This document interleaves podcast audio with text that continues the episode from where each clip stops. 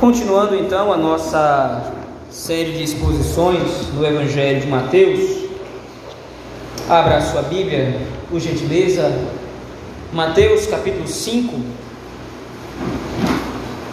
Nós temos iniciado o trecho do Sermão do Monte, ou Sermão da Montanha.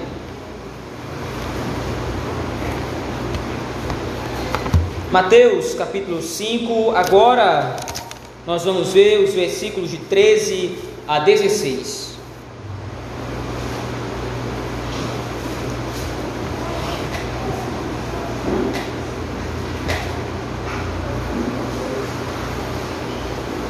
Mateus capítulo 5, versículos de 13 a 16. Assim diz o Senhor: Vós sois o sal da terra. Ora, se o sal vier a ser insípido, como lhe restaurar o sabor? Para nada mais presta, senão para, lançado fora, ser pisado pelos homens. Vós sois a luz do mundo. Não se pode esconder a cidade edificada sobre o monte, nem se acende uma candeia para colocá-la debaixo do alqueire, mas no velador, e alumia a todos que se encontram na casa. Assim brilhe também a vossa luz diante dos homens, para que vejam as vossas boas obras e glorifiquem a vosso Pai que está nos céus. Amém. Até aqui a leitura da palavra do Senhor. Vamos orar ao nosso Deus nesse momento. Senhor grandioso, temos lido a tua palavra. Agora pedimos que o Senhor fale ao nosso coração através da Escritura, que o Senhor pastoreie o nosso coração por meio da tua palavra, Senhor. Repreende-nos, exorta-nos, consola-nos para a tua honra e para a tua glória. É isso que te pedimos, no nome de Jesus Cristo. Amém. Meus irmãos, no domingo passado nós vimos a introdução ao Sermão da Montanha, que é exatamente o trecho anterior a este dos versículos 1 ao versículo 12, as bem-aventuranças. E nós vimos que a intenção do Senhor Jesus Cristo, com aquele texto, através do evangelista Mateus, é demonstrar o caráter diferente do reino dos céus. A moralidade, a ética do reino dos céus, ela é completamente diferente da, é, da ética e moralidade do reino dos homens, ou dos homens em si. Veja, Volte seus olhos àquele texto, mais uma vez, por favor. Quando nós observamos as bem-aventuranças, nós vemos que tratam-se de princípios conhecidos pelos homens. Isto é, veja aí, os homens conhecem o que é a humildade citada no versículo de número 3. Os homens conhecem bem a consolação quando alguém está passando por alguma dificuldade ou tribulação, que é citada aí no versículo 4.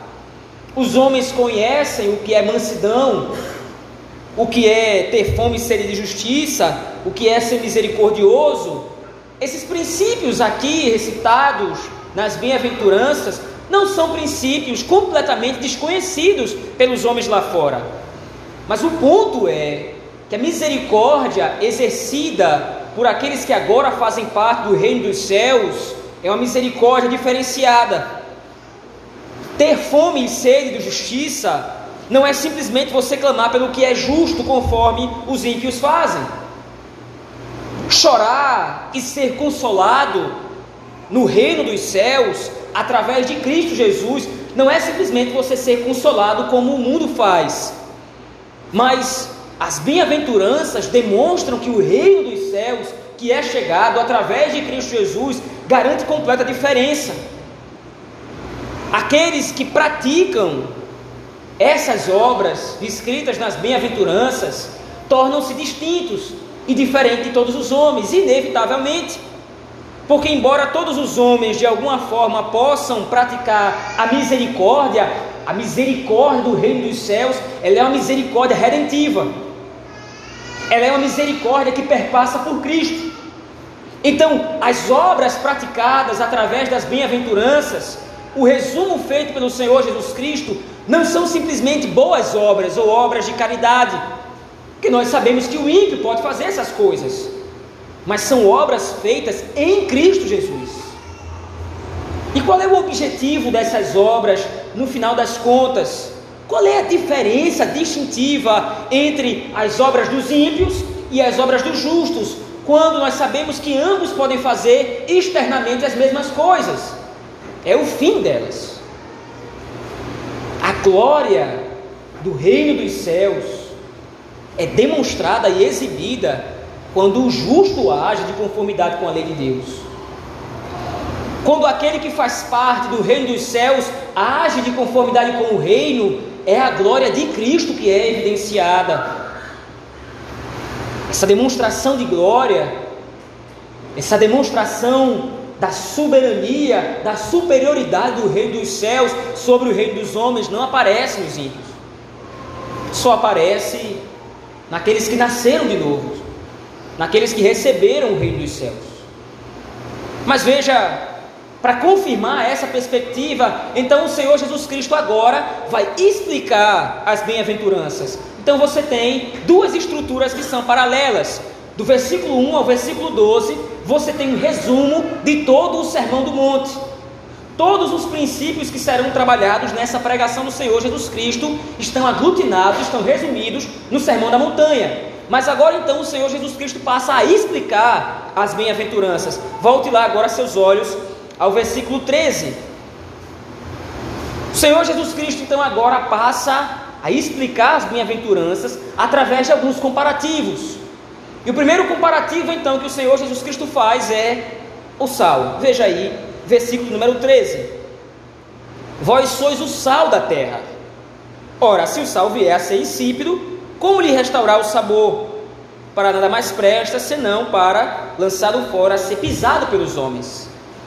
A despeito de diversas explicações que muitos comentaristas e teólogos dão para o uso do sal, nós vamos nos ater aqui ao objetivo principal que é usado por Cristo nesse comparativo do uso do sal, que é o sabor.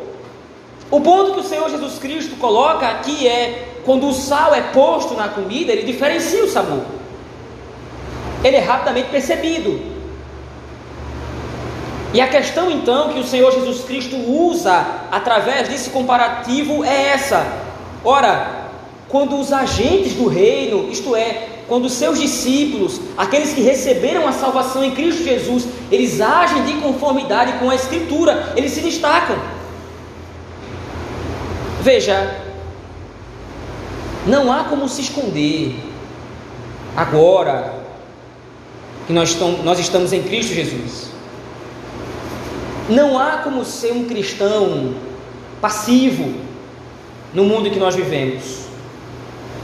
Não há como ser um cristão que vai se esconder ou que se esconde da sociedade, que se esconde do mundo.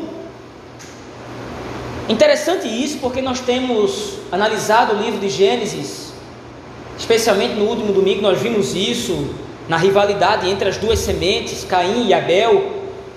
Veja, nós vimos isso no domingo passado. Caim mata o seu irmão, motivado externamente, é claro, pela inveja, mas nós vimos que no íntimo do coração de Caim o que nutriu o seu pecado de homicídio contra o seu irmão foi a rivalidade contra a semente da mulher. Ele matou o seu irmão simplesmente porque o seu irmão descendia do próprio Deus. Ou seja, Abel não pôde esconder, Abel não pôde ocultar que pertencia a Deus, porque ficou evidente nas suas obras. É esse o argumento do escritor dos Hebreus, lá no capítulo 11, quando ele começa a falar sobre os heróis da fé. Pela fé, Abel ofereceu mais excelente sacrifício do que seu irmão Caim, pelo qual obteve o testemunho de ser justo. É o texto lá de Hebreus, capítulo 11. O mesmo princípio está sendo colocado aqui pelo Senhor Jesus Cristo. Se eu sou alguém que está comprometido com o reino dos céus, mas mais do que isso, se o reino dos céus foi revelado a mim, se eu agora sou salvo em Cristo Jesus, as minhas obras explicitam isso nitidamente, como o sal, nitidamente exibe o seu sabor na comida. Mas veja, depois de demonstrar, ou depois de fazer esse comparativo, o Senhor Jesus Cristo também exibe, exibe uma exortação. É a continuação do versículo 13. Se o sal, que foi criado para salgar, ele não salga, ele não dá sabor, para que, que ele serve? Só serve para ser lançado fora e ser pisado pelos homens. O comparativo feito pelo Senhor Jesus Cristo aqui demonstra a clareza do princípio bíblico de que alguém que foi salvo por Cristo, alguém que nasceu de novo, alguém que agora faz parte do reino dos céus, inevitavelmente vai agir de conformidade com esse princípio. Do contrário, claramente não se está dentro do reino. Isto é, ou o cristão demonstra diferença do mundo através das suas obras, através de um proceder diferenciado, ou ele não serve para absolutamente nada. Mais uma vez eu insisto nisso aqui. Ser cristão nominalmente é fácil. Ser um cristão nominal, o que quer dizer isso? É ser um cristão somente de aparência. Ora, eu vou à igreja todos os domingos. Eu vou às reuniões da igreja nas quartas-feiras. Eu dou, eu faço, eu dou esmolas ou eu pratico obras de caridade. Eu não fumo, eu não bebo, eu nunca roubei ninguém, esse tipo de ética, esse tipo de moralidade é a moralidade dos fariseus, contra os quais o Senhor Jesus Cristo está combatendo. Mas veja, o agente do reino dos céus não se vale dessas coisas para se diferenciar. Porque o ímpio pode fazer isso, o ímpio pode viver dessa forma, de maneira muito moral, de maneira muito ética, aos olhos do, dos próprios ímpios, aos olhos do mundo. O ponto é, quando nós somos servos do Senhor Jesus Cristo, é impossível nós vivermos de maneira tranquila, isto é, é impossível que os olhos do mundo não estejam sobre nós, porque vai haver uma diferença clara. É um procedimento completamente outro. Falar sobre moralidade e ética no nosso tempo é algo muito sensível, porque moralidade e ética no Brasil, principalmente, é algo terrível de se falar. Porque até as nossas instâncias que deveriam resguardar a justiça praticam corrupção. Até os órgãos responsáveis por proteger a lei, por praticar a lei, são corruptos. A corrupção é algo inerente ao homem, é algo que faz parte da sua natureza. Então, se há algum princípio legal, se há algum princípio ético, se há algum princípio moral, a tendência do ser humano é corromper esse princípio e não praticá-lo. Mas agora, em Cristo Jesus, nós temos uma ética muito maior do que a ética dos homens para seguir. Agora, em Cristo Jesus, nós temos um código moral muito superior ao dos homens. E esse código moral, veja, não pode ser usado para lograr algum tipo de êxito ou algum tipo de bênção da parte do Senhor, mas é algo que já faz parte do crente. Veja, as bem-aventuranças, elas não estão colocadas ali para demonstrar como é que nós devemos começar a agir, mas já fazem parte do agente do reino. O Senhor Jesus Cristo não diz, olha, vocês devem ser assim. O Senhor Jesus Cristo diz: vocês são dessa forma. E aí então ele explica isso: vocês são o sal da terra. Não há nada de bom nesse mundo. Mark Lord Jones, ele, no seu livro Pregação e Pregadores, ele fala exatamente isso. Você esperar alguma coisa boa do mundo é algo não somente antibíblico, mas é tolo. Porque não existe nada de bom no mundo lá fora. A única coisa boa que existe no mundo, e quando ele fala mundo aqui, não é a criação em si, mas é o sistema social de convivência mundano. A única coisa boa que existe no mundo é a igreja do Senhor. Porque é através da igreja do Senhor que o mundo conhece o que é verdadeira misericórdia, conforme descrito nas bem-aventuranças.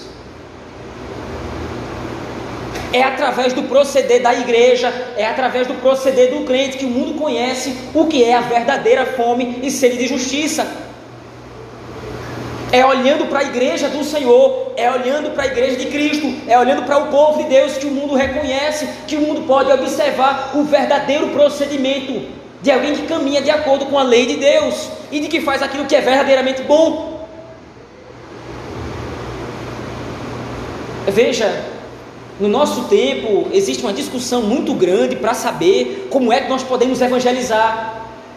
As melhores práticas, os melhores métodos, os melhores, as melhores maneiras discussões, fóruns, como é que nós podemos fazer missão, como é que nós podemos evangelizar os povos. Ora, está claramente descrito aqui na Escritura Sagrada. Vivamos de acordo com o que preza e com o que rege a Escritura Sagrada. Vivamos de acordo com a nova natureza do reino dos céus que nos foi proposta por Cristo Jesus. Veja, lá no versículo número 16, volte seus olhos ao texto. A perspectiva do Senhor Jesus Cristo é exatamente essa. Qual é a finalidade? Qual é o objetivo de nós vivermos como sal da terra e como luz do mundo, como nós veremos daqui a pouco? Assim brilhe também a vossa luz diante dos homens, para que vejam as vossas boas obras e glorifiquem ao vosso Pai que está nos céus.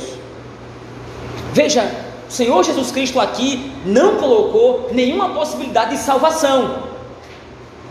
É claro que, à luz das nossas boas obras, à luz daquilo que nós praticamos, alguém pode ser, é, alguém pode ser despertado para se aproximar de nós e então nós podemos evangelizar essa pessoa através da escritura sagrada. Mas o Senhor Jesus Cristo aqui não leva em consideração a possibilidade de salvação. Então, o Senhor Jesus Cristo, quando coloca aqui o versículo 16, a luz que deve brilhar para os homens, são homens ímpios. São homens que ainda estão no seu estado de cegueira, são homens que ainda estão no seu estado de perdição, mas eles observam as boas obras e glorificam ao Pai que está nos céus por causa delas. Veja, o segundo comparativo do Senhor Jesus Cristo, então, explicita exatamente essa verdade de maneira ainda mais clara. Veja, o versículo 13, a comparação com o sal e a comparação com a luz explicitam e demonstram, servem para expor a mesma verdade. Vós sois, aí o versículo 14, vós sois a luz do mundo. Não se pode esconder a cidade edificada sobre o monte, nem se acende uma candeia para colocá-la debaixo do alqueire, mas se coloca no velador, isto é, se coloca numa posição de destaque para que então ela possa alumiar ou iluminar todos os que se encontram na casa. Perspectiva do Senhor Jesus Cristo aqui, ela se aprofunda um pouco mais. Não é somente você estar no meio e fazer diferença. Isso ele já falou através do sal. Mas agora é que, inevitavelmente, não se pode esconder o agente do reino. E o comparativo que ele faz então é uma cidade colocada sobre um monte. Essa cidade não pode ser escondida, ela está em evidência. Da mesma sorte, então, a luz que ela é colocada no lugar de destaque, ela vai iluminar os que estão na casa. A perspectiva, então, é de que as nossas obras elas devem servir ao propósito de glorificar o nosso Pai. Isso é importante frisar porque mais à frente o Senhor Jesus Cristo vai começar a de maneira mais direta a condenar o legalismo dos escribas e dos fariseus. E qual é um dos pontos do Senhor Jesus Cristo? Eles não glorificam ao Pai. O ponto, a, as obras deles não têm como objetivo a glorificar o Pai, mas têm como objetivo glorificar a si mesmos. Lá no capítulo 6 o Senhor Jesus Cristo vai dizer isso. Olha, não sejam como os hipócritas, não sejam como os gentios, os publicanos, porque eles oram em pé nas sinagogas, eles erguem as mãos, eles dão esmola em praça pública, ou eles dão esmola de maneira pública. Não façam assim. Mas veja, há uma distinção. Os escribas e fariseus, os legalistas, eles fazem essas coisas para serem vistos pelos homens. Mas o agente do reino, aquele que foi transformado por Cristo Jesus, ele inevitavelmente também é visto. Mas qual é o ponto? Então, o que é que difere? Porque os dois são vistos. O objetivo da nossa vida é glorificar o Pai. E isso passa por um procedimento diário, de acordo com a palavra de Deus. Veja, é interessante porque esse princípio aqui do Senhor Jesus Cristo, ele não é um princípio novo. Veja, vá comigo mais uma vez ao livro de Deuteronômio, no capítulo 4.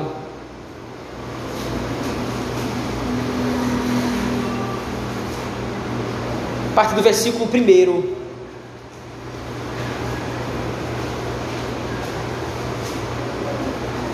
Veja, essa ideia de que através da lei de Deus ou através da obediência do Senhor, o povo de Deus serve de destaque para o mundo, não é algo que aparece agora em Cristo Jesus, não é algo novo, mas Cristo está usando o princípio da própria Escritura, como é exposto aqui em Deuteronômio capítulo 4, veja aí, versículo 1. Agora, pois, ó Israel, ouve os estatutos e os juízos que vos ensino, para os cumprirdes para que vivais e entreis e possuais a terra que o Senhor, Deus de vossos pais, vos dá. Nada acrescentareis à palavra que vos mando, nem diminuireis dela, para que guardeis os mandamentos do Senhor vosso Deus, que eu vos mando. Os vossos olhos viram o que o Senhor fez por causa de Baal Peor, pois a todo homem que seguiu a Baal Peor, o Senhor vosso Deus consumiu no vosso meio. Porém vós que permanecestes fiéis ao Senhor, vosso Deus, todos hoje estáis vivos. Eis que vos tenho ensinado estatutos e juízos, como me mandou o Senhor meu Deus, para que assim façais no meio da terra que passais a possuir. Guardai-os, pois, e cumpri-os, porque isto será a vossa sabedoria e vosso entendimento perante os olhos dos povos que, ouvindo todos estes estatutos, dirão: certamente este grande povo é gente sábia e inteligente. Veja, Moisés aplicou esse princípio ao povo de Israel no momento em que ele está explicando a lei.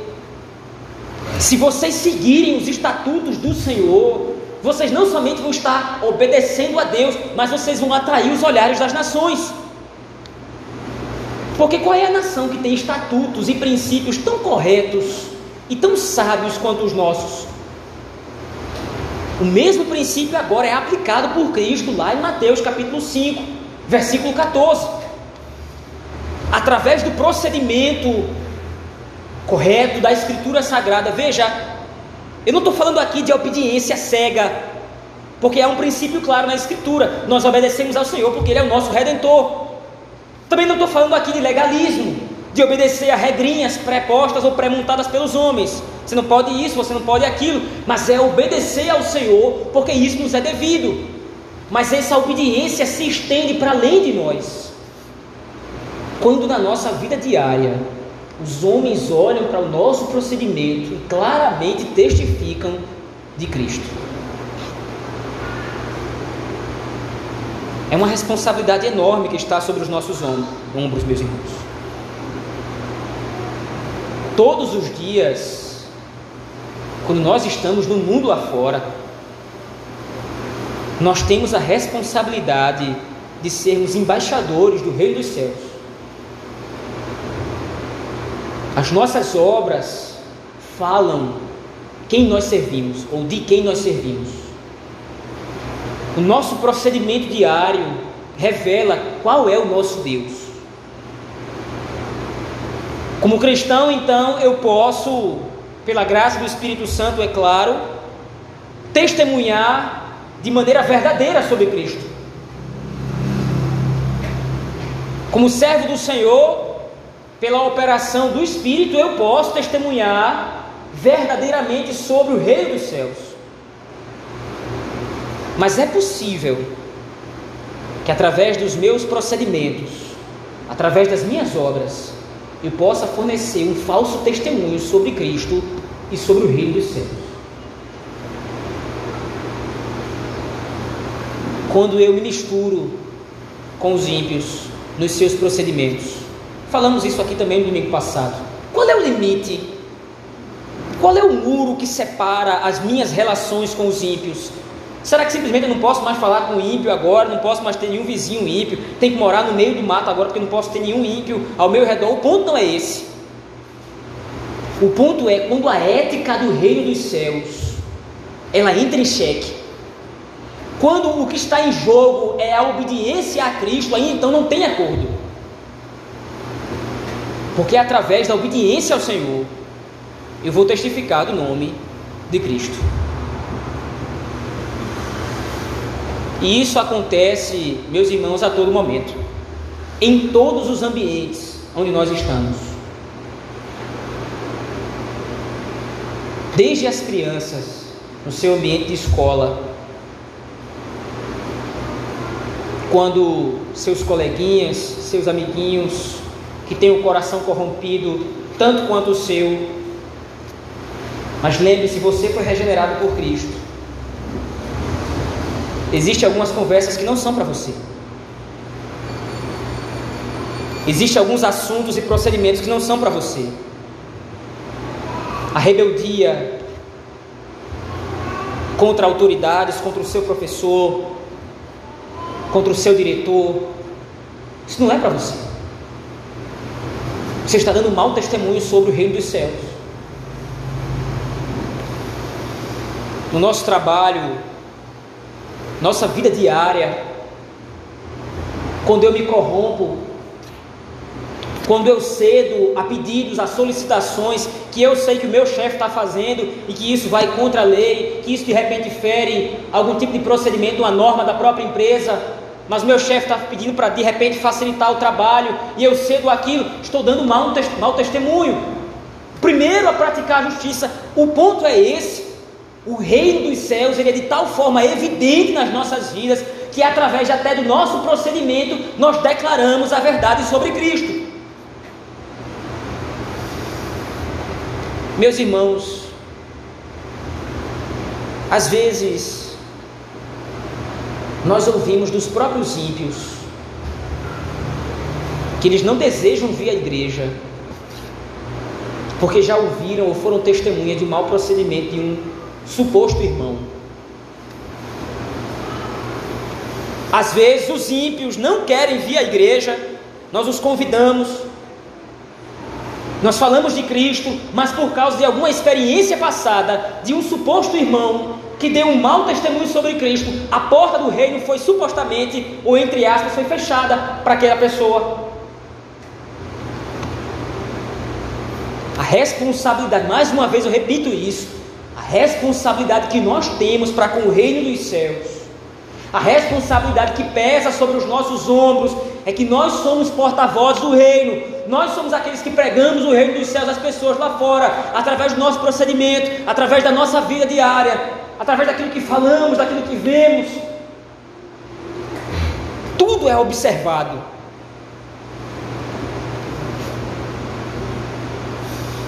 E é através dessa ética do reino que nós experimentamos em Cristo Jesus, que os homens glorificarão o nosso Pai que está nos céus, ou não. Mas veja, o mandamento do Senhor para nós é que a nossa luz deve brilhar no mundo lá fora. Dessa forma, então, o mandamento do Senhor é claro. Você não vai viver de acordo com o reino dos céus, você não vai viver de acordo com os mandamentos da Escritura por puro legalismo. E o que é o legalismo? É simplesmente você viver como se a regra fosse um fim em si mesmo. Não, eu não faço isso porque está na Bíblia, eu não faço. Não, eu não vou fazer isso não, porque está na Bíblia que eu não posso fazer isso a informação pode estar aqui incompleta. Porque o mandamento da Escritura não é um fim em si mesmo. O mandamento da Escritura é uma maneira de apontar para Deus. Eu não vou me abster do mal, porque simplesmente é um mandamento. Eu vou me abster do mal, porque essa é a maneira que eu devo viver à luz da obra salvadora que Cristo realizou na minha vida. Não é o mandamento pelo mandamento, não é a letra pela letra. Quem vive dessa forma eram, quem viviam dessa forma eram os escribas e fariseus, que criavam regras, criavam leis para viver de acordo com os princípios e preceitos dos homens.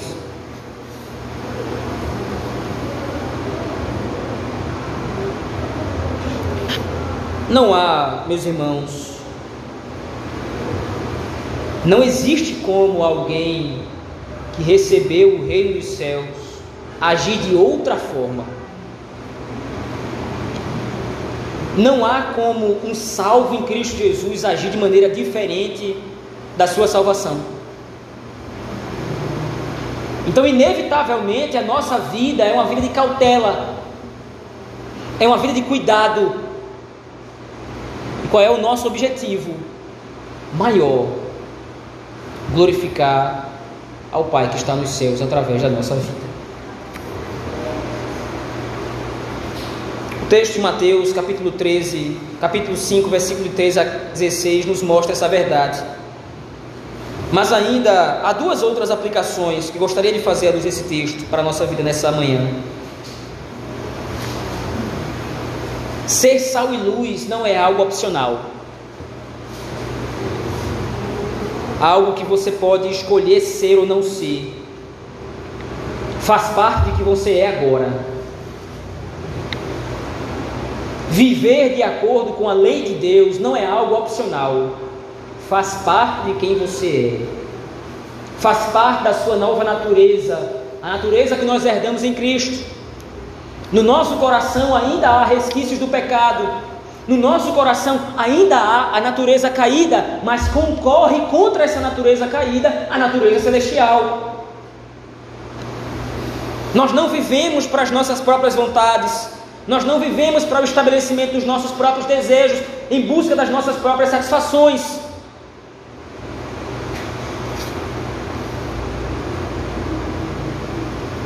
Nós vivemos para a glória de Deus. E veja, isso é uma pergunta que você pode fazer diariamente. Como é que eu posso saber, pastor, de maneira clara, o que é que eu devo fazer, o que é que eu não devo fazer?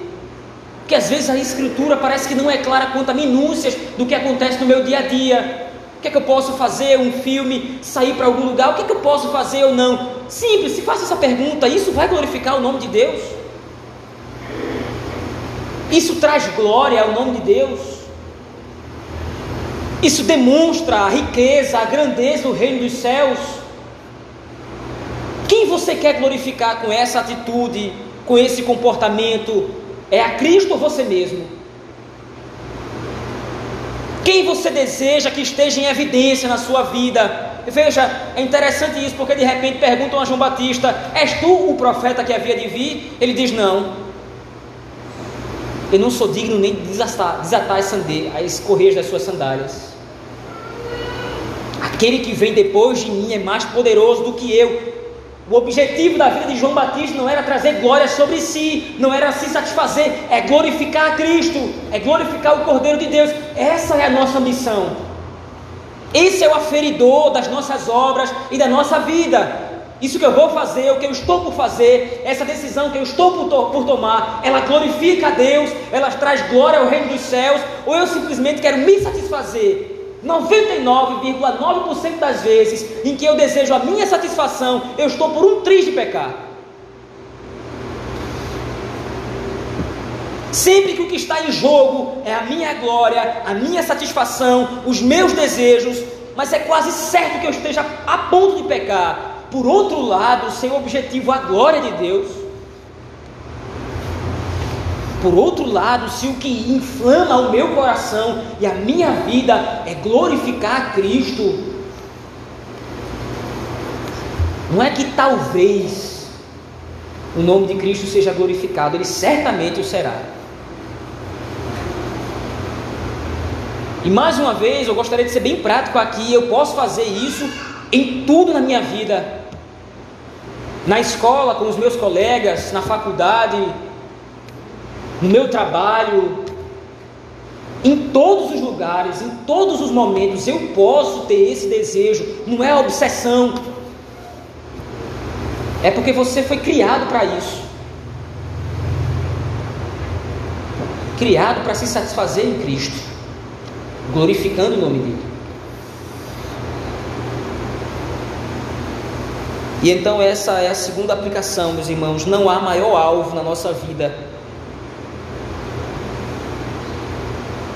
Não há maior motivador para a nossa existência do que fazer a vontade do Senhor nosso Deus. Você não pode, eu repito isso aqui com ênfase, você não pode querer nada mais excelente na sua vida do que querer fazer a vontade do Senhor. Nada vai lhe trazer mais alegria. Um certo puritano do século XVII ele disse que o labor diário do cristão é fazer com que Deus sorria, independentemente dos homens, ou se os homens vão sorrir ou não.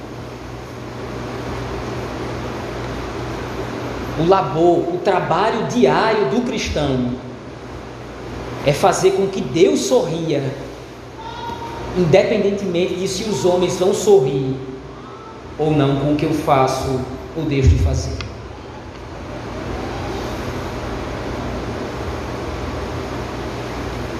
Gostaria de concluir aqui, meus irmãos, dizendo que os ímpios, os mundanos, eles vivem para si mesmos eles vivem para os seus próprios fins, para a sua própria satisfação, em outras palavras, eles vivem para a sua própria glória, muito embora através do seu procedimento mundano eles estejam inevitavelmente glorificando a Deus, porque Deus determinou que assim fosse. Mas a rebeldia de seus corações os faz querer viver para si mesmos. Nós, porém, que já fomos redimidos em Cristo Jesus, a nós cumpre-nos o trabalho maravilhoso de proclamar a glória de Deus através das nossas boas obras. Lembre-se, as boas obras não servem como barganha para obter alguma coisa de Deus. As boas obras servem para, como foi descrito aqui, no versículo 16 de Mateus 5, que os homens glorifiquem ao nosso Pai que está no céu foi dada a você e a mim a maravilhosa oportunidade, a maravilhosa dádiva de sermos agentes do reino dos céus. Antes nós éramos inimigos, filhos da ira, mas agora nós temos a incumbência, nós temos o chamado de dar glória a Deus através da nossa vida. Vamos orar ao Senhor. Pai sublime, o Senhor nos fez sal da terra, nos fez luz do mundo, não para que vivêssemos para nós mesmos, mas para que vivêssemos para a tua honra, para a tua glória e para o teu louvor. que as boas obras que Cristo conquistou para que dássemos nelas glorifiquem a Ti, para que o mundo veja a maravilha, a grandiosidade, a excelência do reino dos céus. Que o Teu nome possa ser glorificado nas nossas vidas, Senhor. Que o Teu nome possa ser exaltado em tudo que nós vamos fazer Livra-nos, ó Deus, de negociar os princípios e os valores do reino. Livra-nos do legalismo. Livra-nos da libertinagem. Nos faz entender a tua lei. Guarda esta palavra que foi pregada no nosso coração, a fim de que possamos aspirar a tua glória, o teu louvor em cada coisa que nós vamos fazer, cada ação, cada decisão, cada pensamento, cada palavra, seja para a tua honra, seja para a tua glória. É isso que nós te pedimos, no nome de Jesus Cristo, no poder do Espírito Santo, a Deus o Pai. Amém.